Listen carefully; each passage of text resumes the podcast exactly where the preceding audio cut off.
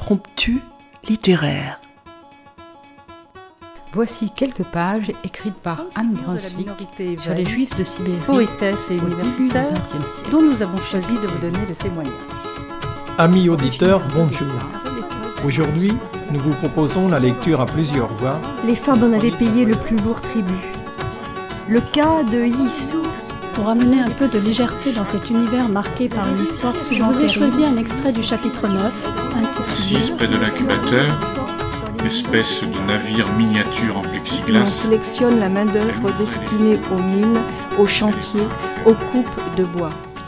Des textes d'auteurs du XXe et du XXIe siècle viennent jusqu'à votre oreille. Écoutez.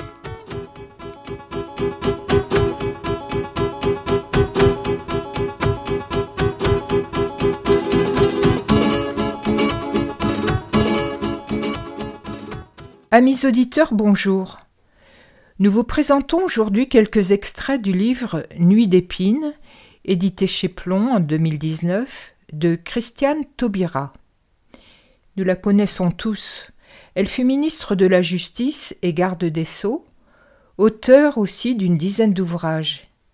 Ici, elle nous offre une traversée poétique, passionnée, parfois joyeuse, parfois douloureuse, toujours touchante, de nuits qui ont marqué sa vie. Nous avons là un récit littéraire de haute teneur qui met en valeur la petite écolière guyanaise, la fille, la sœur, plus tard la mère, mais aussi la militante et la femme politique.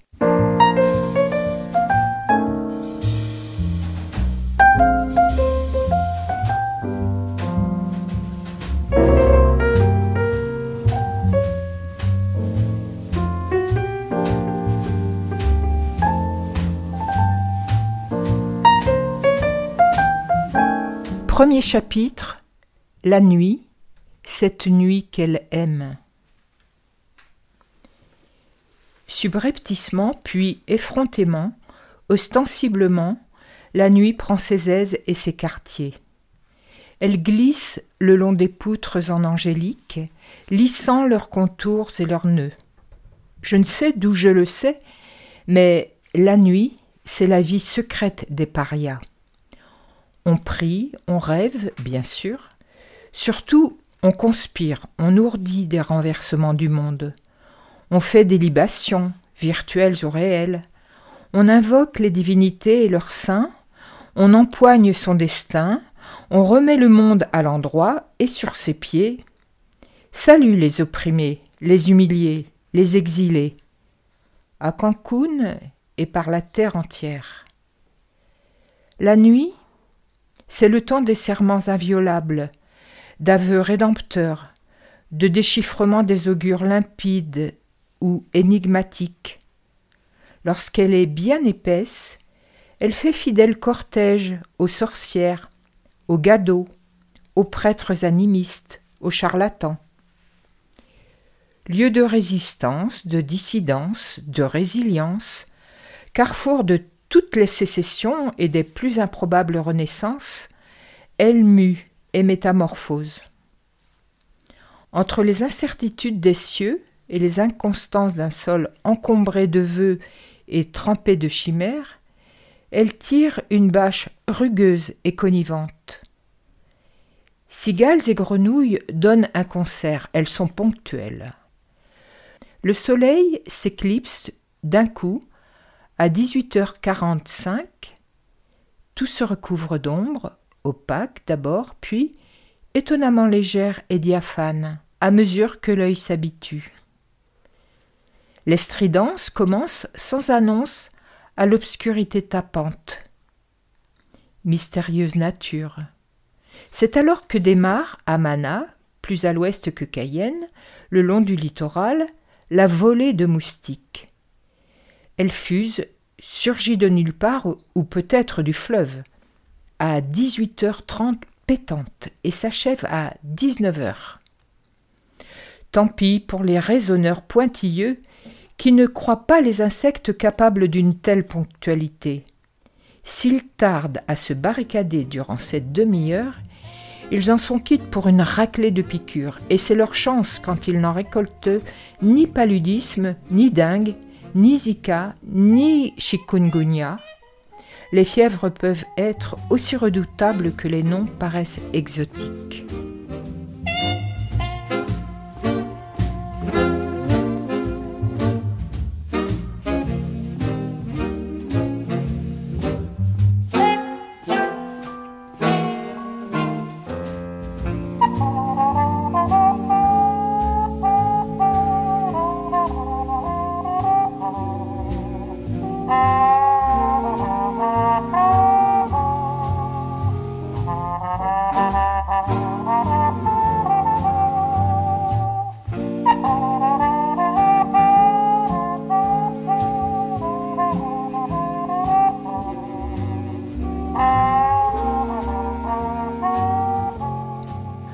Nous étions encore engourdis de sommeil lorsqu'il fallut descendre de véhicule et pour monter sur le bac qui fait traverser la rivière de Cayenne.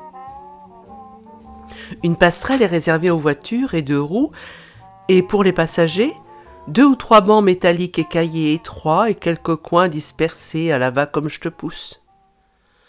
C'est un bac, pas un ferry comme dans le chapitre On the Thames River de notre livre d'anglais. Cela nous a dégourdi les jambes. Passé le bourg de Tonat, avec son église au milieu de la route, nous nous sommes vraiment sentis ailleurs. Partis. Nous avons déjeuné à Sinamari chez Papa Chef. C'était pour chaque menu un plat pour trois personnes. Mais c'était Shuit Tulbaman. Nous nous sommes arrêtés l'après-midi à Irakubo. Elle tenait à nous montrer les fameux champs surélevés et à nous faire visiter l'église décorée par un bagnard. Pire qu'un musée, l'église. Nous avons fait un détour par le marché artisanal, où des pagras, manarés, walwari, couleuvres, traits, courcrous, catouris, tous de lianes d'arouman tressées, petits, moyens, grands, simples ou très ouvrés, étaient étalés par terre. Elles ont bien admiré tous ces chefs-d'œuvre, mais n'ont rien acheté. Ce qui n'a pas eu l'air de déranger les vendeuses. Elles nous avaient beaucoup parlé de l'usine de Balata, mais il n'en reste plus rien. Même pas un champ d'arbres, comme je croyais. Ce qui était une idée idiote, le balata étant un arbre de la forêt primaire il est éparpillé. En attendant, il n'y en a pas là, sous nos yeux. Comme on n'en a pas vu, elles ont voulu nous sriner encore leur savoir sur ce résineux qui donne un meilleur caoutchouc que les VA. En attendant, nos gommes d'école et les pneus de voiture continuent d'être importés. Pas envie d'une claque. Je garde donc mon commentaire dans ma gorge. Une vieille dame à qui elles ont tenu à aller dire bonjour nous a fait humer un morceau de bois de rose local qu'elle met dans son armoire pour parfumer son linge. Troisième chapitre L'élève encore. Ici, celle qui goûte la saveur du refus. Cette nuit, je règle mes comptes. La semaine dernière, j'ai manqué de répartie, faute de présence d'esprit. Je sais désormais pourquoi et la raison en est trop stupide. Savez-vous, Christiane, que l'orgueil est un péché capital, qui peut devenir péché mortel et mener en enfer? C'est encore cette mère Agnès qui, décidément, fait une fixation sur moi. Il est vrai que je me cabre et ne laisse aucune prise, ni à ses suspicions systématiques, ni à ses injonctions obsessionnelles d'humilité, ni à ses intimidations solennelles sur les points de croix. Je n'ai rien à faire de ces points de croix. Si elle croit m'assigner à un destin de couturière, c'est moi qui choisis qui je serai et ce que je ferai. Sans compter la laideur des napperons qu'elle nous fait coudre, des œils moches. On n'en trouverait pas d'aussi laid, même sur les guéridons de la dame aux camélias vers la fin de sa vie. Lorsque je compare les horreurs qu'elle nous enseigne aux merveilles que confectionne ma tante Dédé, qui taille, pique, ajuste, coud, surfile, faux fil. Point de croix, zéro. Je subordonne une malveillance. Ma tante travaille, il est vrai comme une artiste. Elle n'utilise même pas les patrons en papier fin insérés dans les magazines.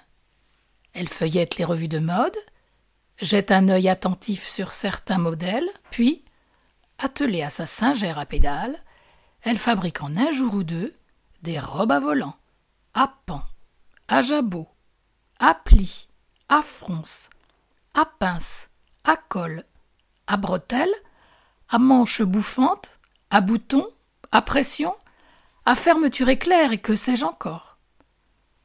Zéro point de croix. Voilà une couturière. Moi, je ne suis guère douée de mes mains, et je n'entends nullement me perfectionner. Voilà.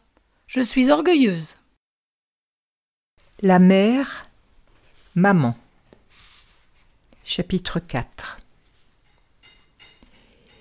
Et maman s'en fut. Je n'ai jamais dormi aussi lourdement ni aussi longtemps. Je ne dormirai plus jamais aussi lourdement ni aussi longtemps. J'ouvre les yeux et le jour est déjà presque vieux. Mon frère, juste plus âgé, est assis au bord de mon lit. Il a manifestement été délégué. Maman a fini de souffrir. Comment un adolescent peut-il prononcer de tels mots?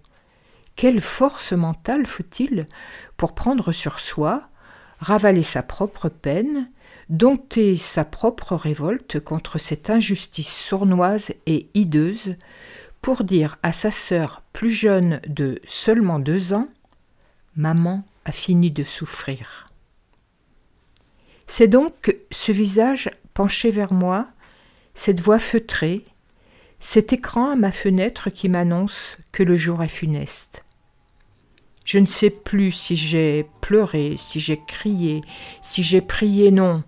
Je n'ai vraisemblablement pas prié, car je le faisais assidûment depuis deux semaines, et le résultat était là, clamant l'inanité de cette confiance déraisonnable en un Tout-Puissant que l'on s'obstine à croire puissamment miséricordieux, en dépit de ses silences, sa surdité, son oisiveté, en dépit de l'âpreté, des désordres et des turpitudes du monde.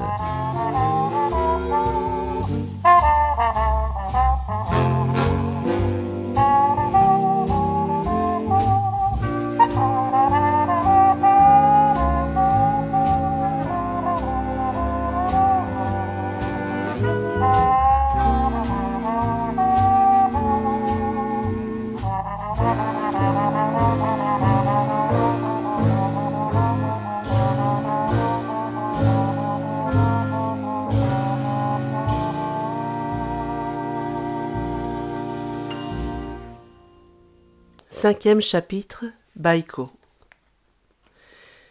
J'ai passé la nuit avec Steve Baiko. En fin d'après-midi, flânant et fouillant les bacs posés sur des tables à roulettes alignées sur le trottoir, je tombe sur un exemplaire tout neuf, tout raide, de I Write What I Like. Quel air de frimer un peu. Pas trop au milieu des livres d'occasion plus ou moins abîmés.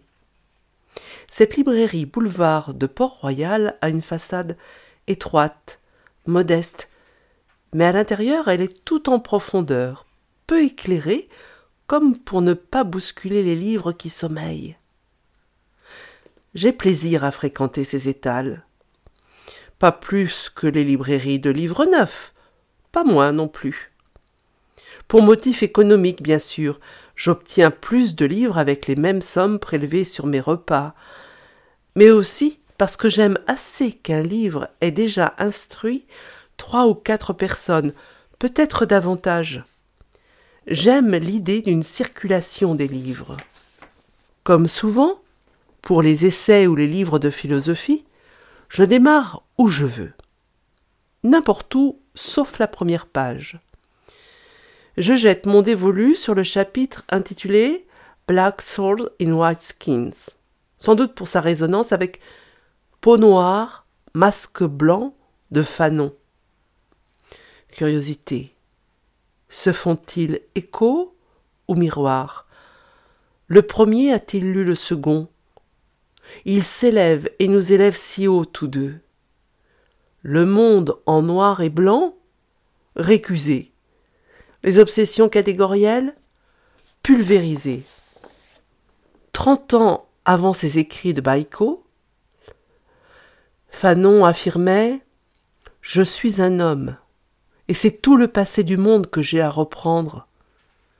Il n'y a pas de monde blanc, il n'y a pas d'éthique blanche, pas davantage d'intelligence blanche.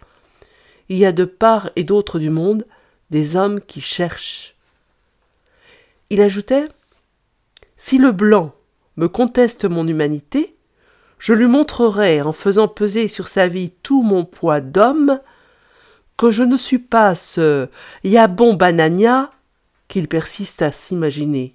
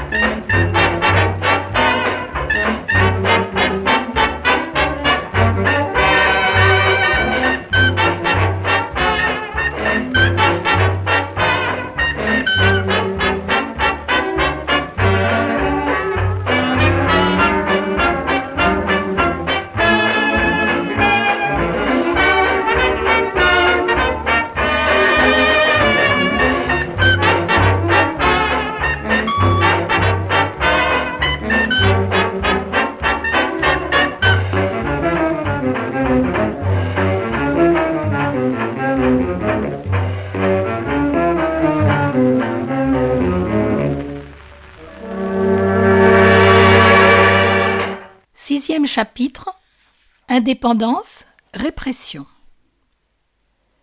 C'est une nuit sans lune. La phrase a trop servi. Elle reste belle, elle dit vrai. C'est une de ces nuits sans lune, sans nom, et ce besoin d'évasion. C'est marée basse. L'eau est à l'étiage. Le sable, encore humide, se mêle à la bande de vase dans un camailleux se dégradant du jaune maracuja qui tapisse les pruniers, penchés à la lisière du chemin, jusqu'à ce ton caramel clair qui ourle la mer. Les prunes sont tentantes, avec leur peau violacée flétrie, qui dissimule mal la pulpe blanche et charnue autour du noyau sculpté. L'eau mettra encore quelques heures avant de revenir pleinement, de grimper l'immense plage dénudée et heurter l'amas de roches que les riverains ont entassés ré les paliers de leur maison depuis que s'est accélérée l'érosion du littoral. Je porte mon fils en kangourou. Il n'a que cinq mois, mais semble avoir saisi la nature du moment. Il se tient tranquille, bien éveillé, mais silencieux. Les quelques secondes qu'ils passeront à se regarder et se toucher seront un temps de grâce et de muets serment. J'avance en scrutant la pénombre. Même par nuit sombre, on voit toujours un peu, à l'accoutumance, comme si, invisible, un petit bout de quartier de lune faisait la chandelle. Elles jouent au rasmote, ce sont des mouettes. Elles sont neuf. Je mime le son de l'oboé et susurre à mon petit bonhomme bien calé contre mon cœur cette chanson de Paco Ibanez. La poésie est une arme chargée de futur, la poésie pour le pauvre, poésie nécessaire comme le pain quotidien, comme l'air que nous exigeons treize fois par minute, ce sont des cris vers le ciel et sur terre des actes. Cuando ya nada se espera personalmente saltante, más se palpita y se sigue más acá de la conciencia, fieramente existiendo, ciegamente afirmando, como un pulso que golpea las tinieblas, que golpea las tinieblas. Cuando se miran de frente los vertiginosos ojos claros de la muerte, se dicen las verdades, las bárbaras, terribles, amorosas crueldades, amorosas crueldades.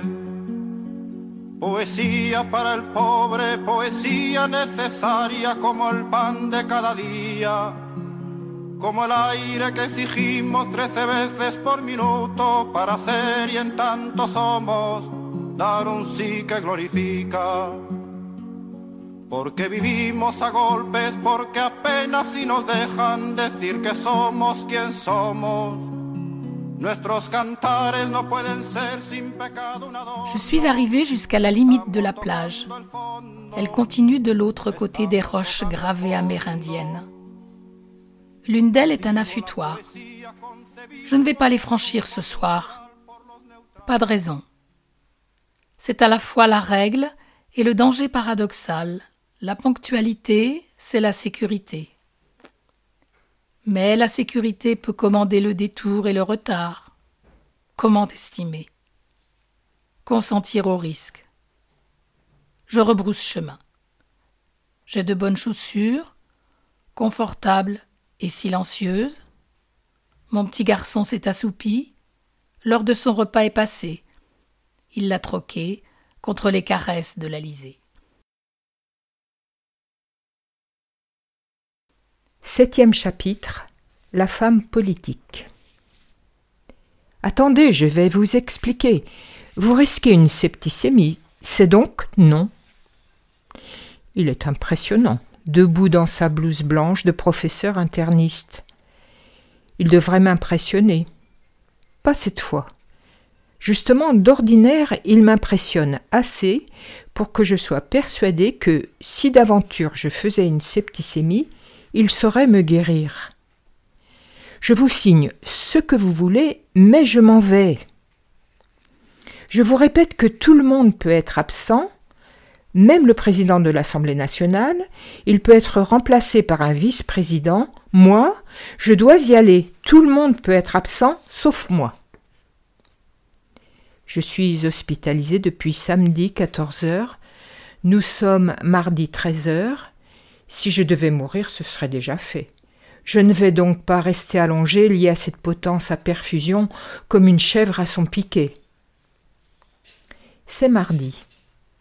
Il y a donc QAG, question au gouvernement. Le débat commencera juste après. Je préviens par texto le Premier ministre Jean-Marc Ayrault que je suis à l'hôpital mais que je viendrai.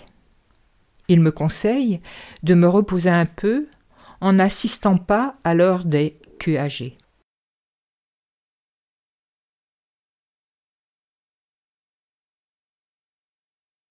Je rejoins l'hémicycle. La parole est à la garde des Sceaux, ministre de la Justice. J'enregistre mentalement le visage défait des membres de mon cabinet. Que peuvent-ils bien savoir d'alarmant et que j'ignore, du fait probablement de ma quarantaine hospitalière du week-end? Nous verrons plus tard. L'heure est à l'offensive. Je la veux ferme et élégante. Je ne sens même plus la gêne du cathéter resté au pli du coude de mon bras droit. Chaque fois que je prends la parole, ce sont huées et hurlements.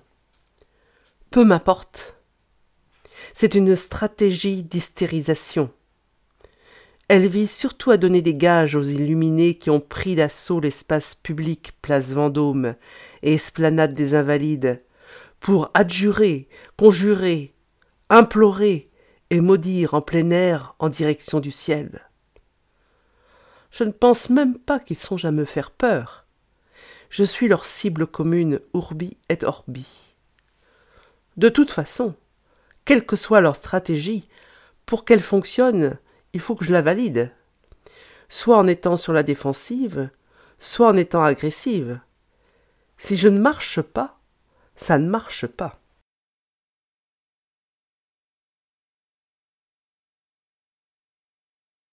Il y aura ces nuits où nous passerons là, dans ce lieu solennel, par tous les déversements de fange.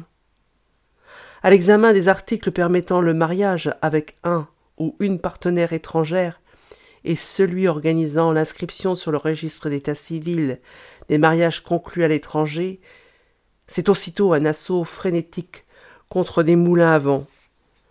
Nous serons submergés par un tourisme sexuel, du traficotage nuptial, des mariages gris, des fraudes massives à l'adresse, de fausses informations familiales et professionnelles, et ça repart sur le droit à l'enfant, et les alliances de confort, et les unions contre nature.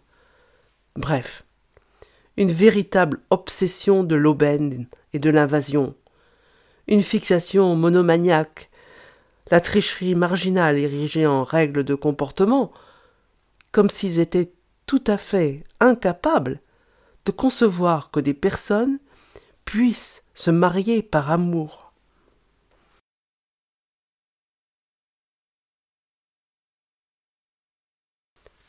Nous arrivons au bout. Nous avons institué le mariage pour tous. Nous avons établi les mêmes protections pour tous les enfants. Nous avons amélioré pour tous les couples et pour toutes les familles l'exercice de la parentalité. Nous avons facilité les choix d'attribution du nom de famille pour toutes les familles. Nous avons modernisé les conditions de lieu de célébration des mariages pour tenir compte des modes de vie actuels pour tous les couples. Nous avons modifié les dispositions sur l'état des personnes dans le Code civil et le Code de procédure civile, bien sûr. Mais nous avons également actualisé le Code du travail, le Code de la santé, le Code de la famille, le Code de l'éducation, le Code de justice administrative, le Code de la défense nous avons posé les bases d'une amélioration de la législation et des règlements sur l'adoption. Nous avons permis que la nationalité ne soit pas un obstacle au mariage. Nous avons rendu possible la transcription dans nos registres des mariages légalement célébrés à l'étranger avant notre propre loi. Nous avons rendu plus cohérente la possession d'État en facilitant les constats de filiation.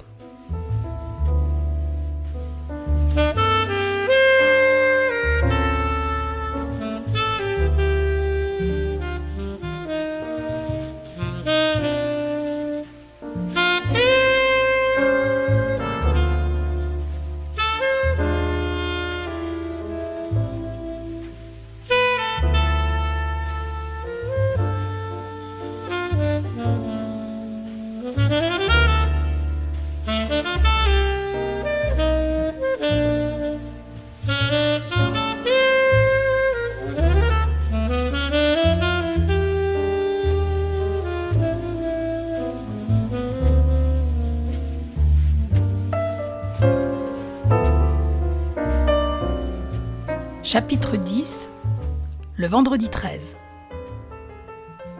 Je suis sur le perron de la chancellerie. Je m'apprête à me rendre dans un cinéma d'arrêt d'essai, dans une de ces petites salles à l'agencement sombre, à l'ambiance conviviale, au fauteuil, juste confortable, où la programmation privilégie les films indépendants, les vieux chefs-d'œuvre, les nouveautés à thème, bref, la qualité à fleur de pellicule. Je reviendrai travailler, comme souvent après l'opéra, le théâtre ou un concert. Ce soir, je pars plus tard que parfois. Ces fois où je rejoins en séance de nuit, certaines plus agitées que d'autres, les parlementaires dans l'hémicycle de l'Assemblée nationale ou du Sénat. C'est aussi plus tôt que souvent. Dans tous les cas, je reviens. J'ai atteint l'avant-dernière marche du perron. C'est une soirée douce et fraîche, une soirée de novembre étonnamment accueillante, aux oiseaux de nuit, aux entichés de salles obscures, cinéma, théâtre, dancing ou autres lieux d'intimité partagée, aux déambulateurs entêtés, aux radieuses promeneuses, aux écumeurs de terrasse, aux gaillards de bar et autres fêtards. Une espèce d'été indien, comme en Amérique du Nord. Tardif, très tardif, avec une lumière juste plus modeste. C'est une nuit à chanter et siffler et chanter, même faux. J'ai traversé la salle des sceaux avec un scat d'Ella Fitzgerald, Mac the Knife. Je descends les marches au rythme d'Henri Salvador, dans ma tête et dans mes pas. J'aimerais bien voir Syracuse, l'île de Pâques et Kerouan. Je suis encore en train de me remémorer mentalement le film après lequel je languis, toute vibrante, lorsque je reçois un appel. Mes officiers de sécurité en sont avisés au même moment. Je me rends aussitôt à la cellule de crise, au sous-sol du ministre de l'Intérieur. Le président de la République est en route. Il vient de quitter le Stade de France. Il en est sorti calmement, d'un pas mesuré, alors que le public se demande, sans inquiétude encore, d'où pouvait bien venir le bruit qui ressemblait à une explosion. Nous sommes entassés dans la cellule de crise, le Premier ministre et les quatre ministres régaliens autour du président de la République, avec les directeurs de nos services respectifs. Les informations surviennent par moments, par rafale, à d'autres moments au compte-gouttes. J'en reçois en outre directement sur mon portable, du procureur de Paris et de la procureure de Bobigny qui se trouvent sur les lieux, le premier aux alentours du Bataclan, la seconde aux abords du Stade de France. Chaque minute apporte son lot d'épaisseur. C'était une nuit câline, c'est une nuit d'horreur. Les autres ministres arrive à l'Élysée pour le Conseil, convoqué à minuit. Tous paraissent bien réveillés, graves et abasourdis. Chacun, chacune dans son style. La principale décision consiste en la proclamation de l'état d'urgence. Pour douze jours, comme le prévoit la loi, toute prorogation devant être soumise au Parlement. Je traverse le couloir et regagne mon bureau, je peux lâcher prise. Je pleure abondamment, secoué de vagues, comme si j'étais le Rio Negro, là où il tient à bout de bras, pour les relier, l'Amazone et l'Orénoque. Je pleure sur ces jeunes vies arrachées. Je pleure sur ces mamans en désolation, ces papas dévastés, ces amoureux survivants éberlués, ces amoureuses saccagées par le chagrin. Je pleure sur ces enfants qui ne comprendront pas pourquoi maman ou papa ne reviennent pas. Je pleure sur ces jeunes filles enjouées, si habiles à éveiller le désir, figées, cette nuit dans un calme encore tiède. Je pleure sur ces garçons chatouilleux et maladroits, sur ces crâneurs et flambeurs qui ne connaîtront pas l'angoisse de vieillir, sur ces amants fougueux qui n'auront pas à se résoudre aux affres d'un bonheur devenu paisible. Je pleure sur ces dizaines, ces centaines d'amis, de copains, de collègues qui vont devoir inventer des histoires extraordinaires pour tenir bon eux-mêmes, pour tenir au lasso leurs souvenirs, car le malheur ne se contente jamais de l'ordinaire. Il l'érode et le délave. Je pleure sur les haines qui prendront leurs aises, je pleure sur tous ceux qui voudront comprendre et ne croiseront qu'un silence fourbu. Je pleure aussi sur ce monde de fracas, de chaos et de folie. Je suis essoré. Je vais dormir par terre dans mon bureau, ce que font la plupart de mes collaborateurs cette nuit.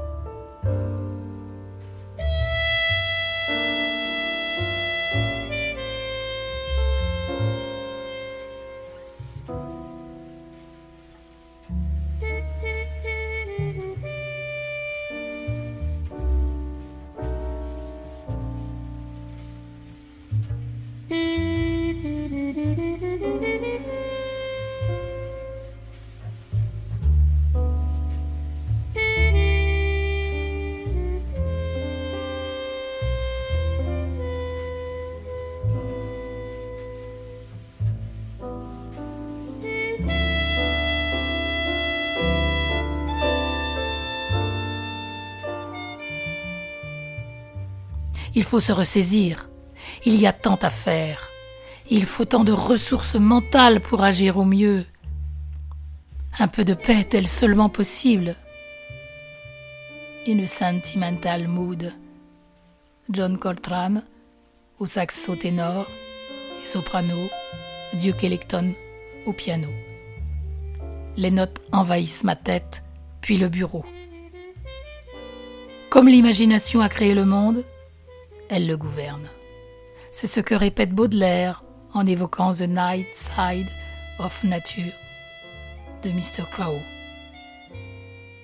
Mr. Crow ne faisant paraît-il que prolonger Ridge, que m'importe cette nuit leur préséance. Nous allons clore ici le récit de cette nuit d'épines. Pour ne pas rester sur une note sombre, nous citerons la phrase d'Antara, poète arabe du VIe siècle, que Christian Taubira place en exergue. C'est le noir de la nuit qui embellit l'aube.